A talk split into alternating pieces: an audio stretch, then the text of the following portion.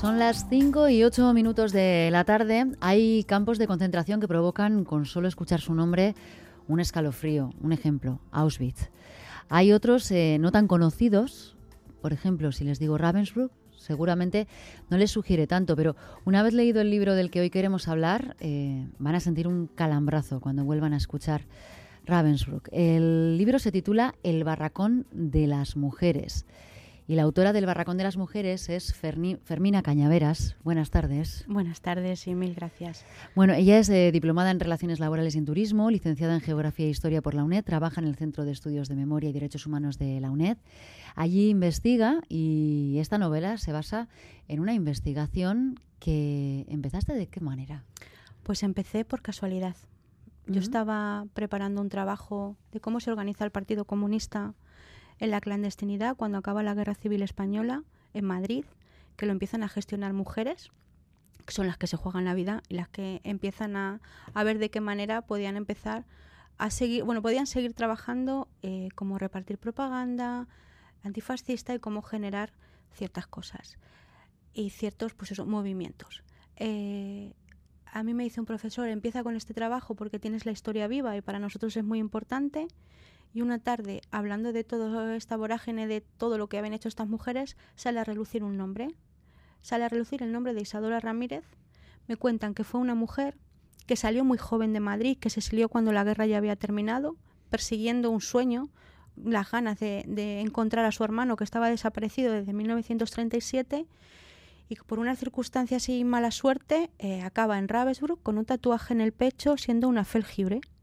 Una felgiurera, eh, si tú traduces esas palabras literales, es una puta de campo de concentración. Era lo que le estatuaban a las mujeres en el pecho, a las que, eh, bueno, las guardianas y el tercer rey se decidió que, que algunas mujeres pues iban a formar parte de, de, la maquinaria de lo que fue aquello.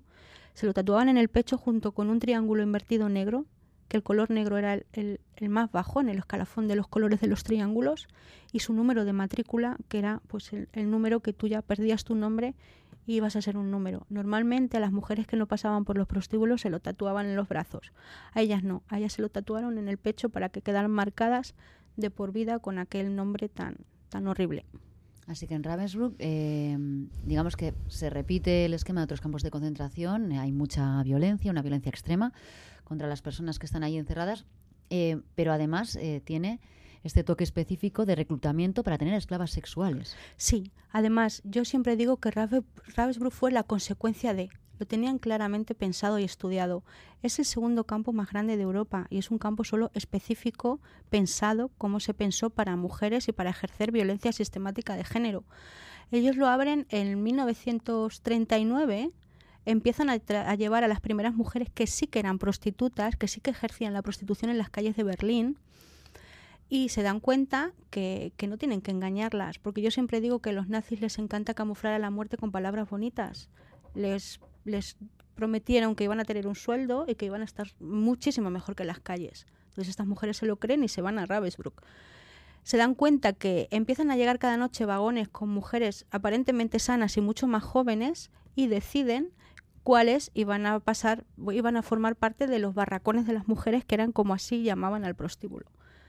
Y empezaba la selección, empezaban a separarlas por eso, por, por dependiendo de la edad que tenían, a las que pasaban a ser esclavas sexuales no les cortaban el pelo, las despiojaban, pasaban por un reconocimiento médico, después un reconocimiento ginecológico, todos con los mismos utensilios, no había miramientos. Y sí que algunas me contaban que les inyectaban un líquido en, la vagina, pero no sabemos para qué, no tenían ni idea.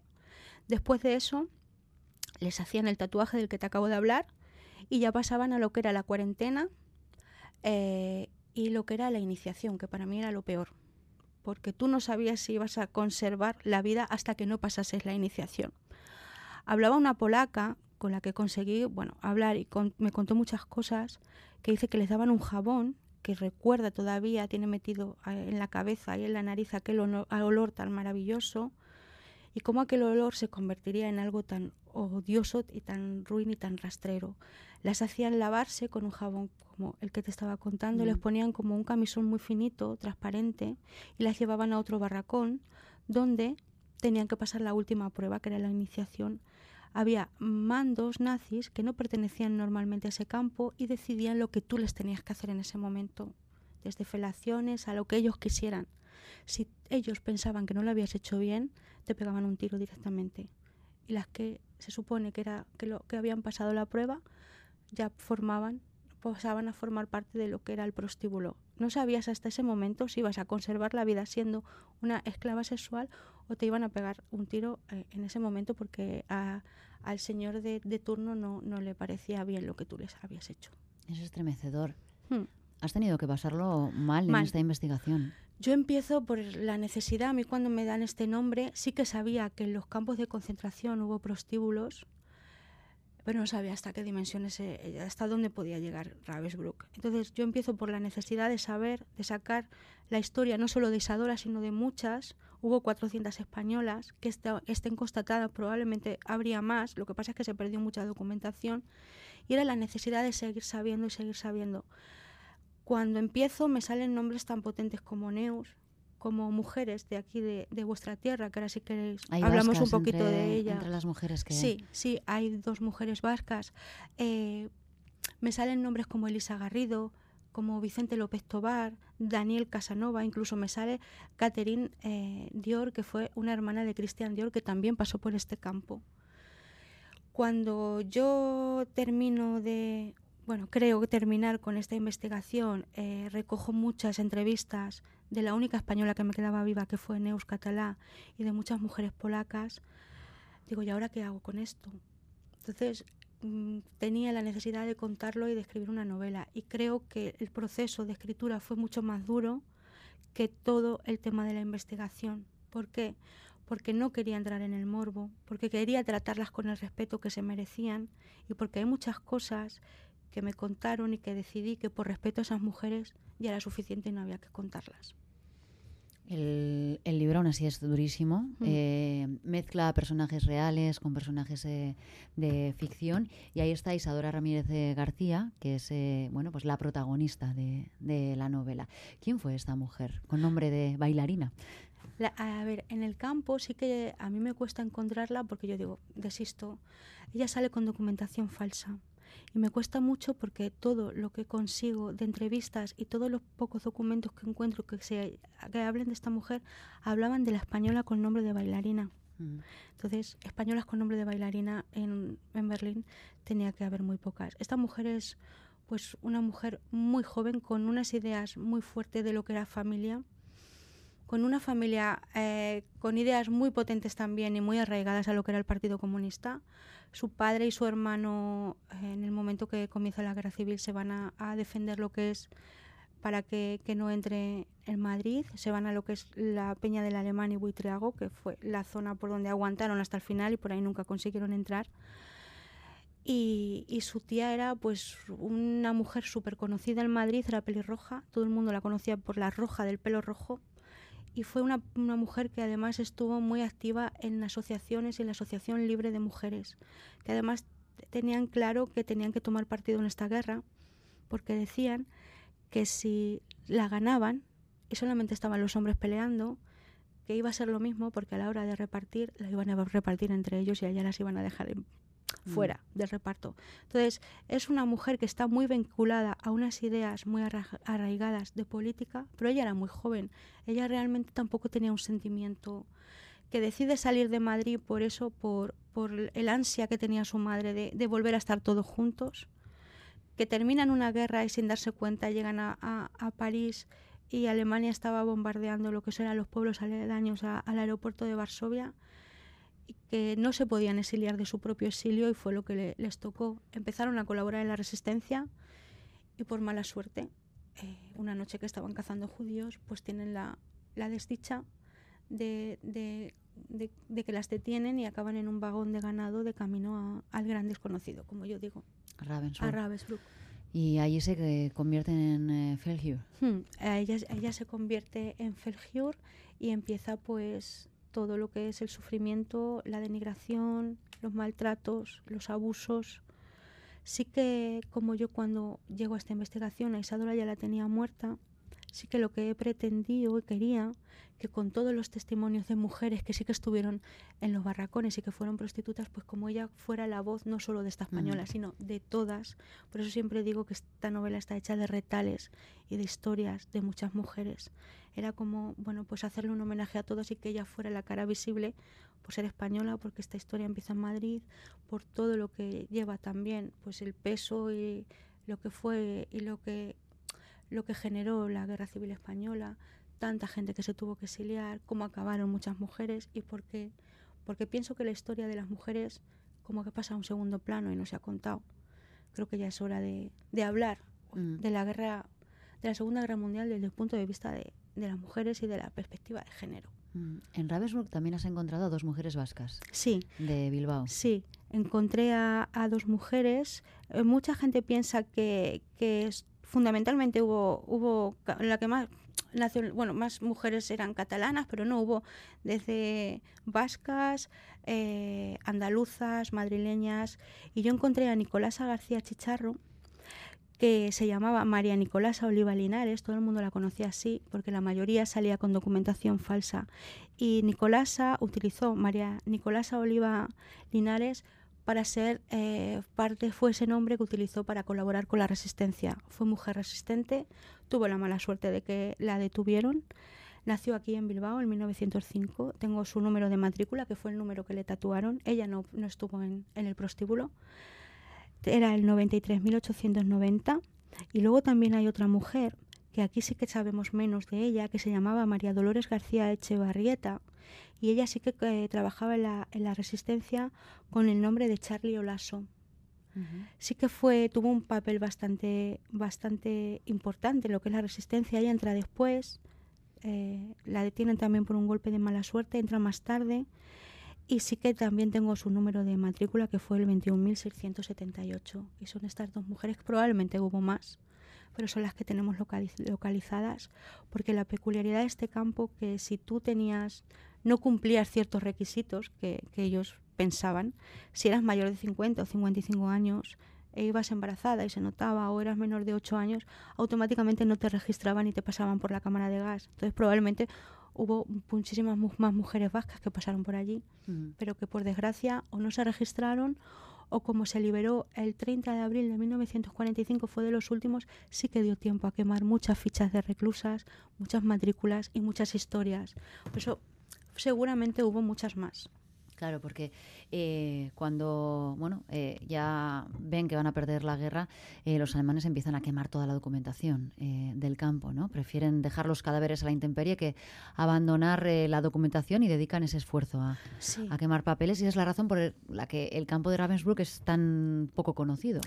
la razón y también es, poco conocido por eso y porque la documentación de este campo no se desclasifica hasta 1978. Era tan dura y creo que, no sé, creo que la historia y el peso de las mujeres creo que no se ha tenido tanto en cuenta como ciertas historias de hombres o ciertos campos y hasta 1978 no podemos acceder hasta a la poca documentación que, queda. Piensa que, que, lo tenían tan claro con las mujeres como tú bien has dicho, que cuando se libera Auschwitz en enero empiezan a desmontar cámaras de gas y se las llevan a Ravensbrück para seguir aniquilando mujeres. Piensa que para que no se supiera realmente las que estaban matando a última hora, eh, ya no las pasan por los hornos crematorios, hacen directamente fosas comunes o las cargan ya los cadáveres en vagones de ganados y se las llevan fuera del campo a enterrarlas para que no quede constancia de las mujeres que asesinaron allí. Es terrible, nos están escribiendo oyentes, eh, dicen, tengo la sangre como escarcha oyendo la entrevista, es eh, durísimo. El, el, libro, El barracón de las mujeres, lo sorteamos, por cierto, si quieren participar en el sorteo, 688-840-840, El barracón de las mujeres. Hay momentos durísimos, eh, pienso en... En Vicenta, por ejemplo, una de las mujeres destinadas a la prostitución en Ravensbrück, que le cambian de puesto para ser ayudante del doctor y bueno, pues eh, lo que parece un alivio se convierte en una auténtica tortura. Pero Vicenta hubo muchas. Eh, ya no solo españolas. Yo creo, bueno, Vicenta fue una mujer que fue militante del Partido Socialista, que llega allí, como llegan muchas, como llegaron estas, estas mujeres vascas, como llegaron las catalanas, las madrileñas, y, y bueno, no vieron a lo que se dedicó antes y era muy guapa, decían que era muy guapa. Yo no conseguí ver su foto. Eh, y, y, la meten en el prostíbulo. Se dan cuenta después que, bueno, que sirve para hacer otras cosas y sirve para hacer el mal y para, para que, que pase al pabellón de experimentación y, y, y haga muchísimas aberraciones con sus compañeras. Entonces intentaba que aliviar ese dolor que a lo mejor les infligía por la mañana. Hay veces que se les ocurría abrir con un, con un bisturí las piernas y les, les metían cristales o arena y las cerraban y tenían que ir apuntando los días que duraban esa infección. Las que, las que salían embarazadas del prostíbulo, porque salían muchas, pasaban al pabellón de las conejas. Nunca casi, casi, casi ninguna llegaba a término del embarazo, provocaban cesáreas, las dejaban abiertas, dejaban el feto colgando a ver cuánto duraban. Imagínate lo que el horror y el sufrimiento de mujeres como Vicenta que tenían que ver e incluso hacerle, pues eso, eh, experimentar con sus propias compañeras. Hay muchas que no lo resistieron. Y sí que hablando con una de las, de las veces que hablé con Neus Catalán decía que muchas mujeres en el campo, algunas decidían quitarse la vida y, ellas no eran nadie para decirles no lo hagas, porque había, había situaciones tan extremas y tan horribles que su cabeza no lo podía soportar. No me extraña, es que, vamos, estamos eh, sin palabras. Eh, escuchando el testimonio, leyendo el, libro, eh, la verdad es que el barracón de las mujeres hay que leerlo y hay que conocer Ravensbrück. Eh, ya decía al inicio que después de escuchar esta, esta entrevista y después de leer el libro, cada vez que oigan este, el nombre de este campo de concentración de Ravensbrück, les va a recorrer un, un escalofrío. Lo dicho, lo sorteamos, están participando muchos, eh, muchísimos eh, oyentes en el 688-840-840. Yo me alegro de que Fermina Cañaveras esté hoy en Bilbao para darnos a conocer, bueno, pues eh, algo tristemente tan poco conocido, tan cruel y, que merece pues estar en, la memoria colectiva. Yo creo que es importante hacer memoria y hacerla desde contar realmente lo que pasó, no edulcorarla, porque eso no es hacer memoria. Entonces, hacerlo desde el respeto, pero dignificar, yo creo que llevan mucho tiempo silenciadas y es necesario dignificar la vida, no vida como decían ellas de, de todas estas mujeres. Neus decía que eran las olvidadas de los olvidados y que ellas sentían que habían perdido tres guerras, la de aquí, la Segunda Guerra Mundial, porque muchas se tuvieron que quedar en París, y la del olvido, que esa es la más dura. Pues eh, combatamos el, el olvido, desde luego, con el Barracón de las Mujeres y con Fermina Cañaveras. Ha sido un placer muy duro, muy duro, pero muy, muy necesario también. Muchísimas gracias, Fermina. Gracias a vosotros. Por tu trabajo, además, porque no me puedo imaginar lo que has tenido que sufrir en esta investigación escribiendo este, este durísimo relato. Un pues placer. no ha sido fácil. Hasta luego.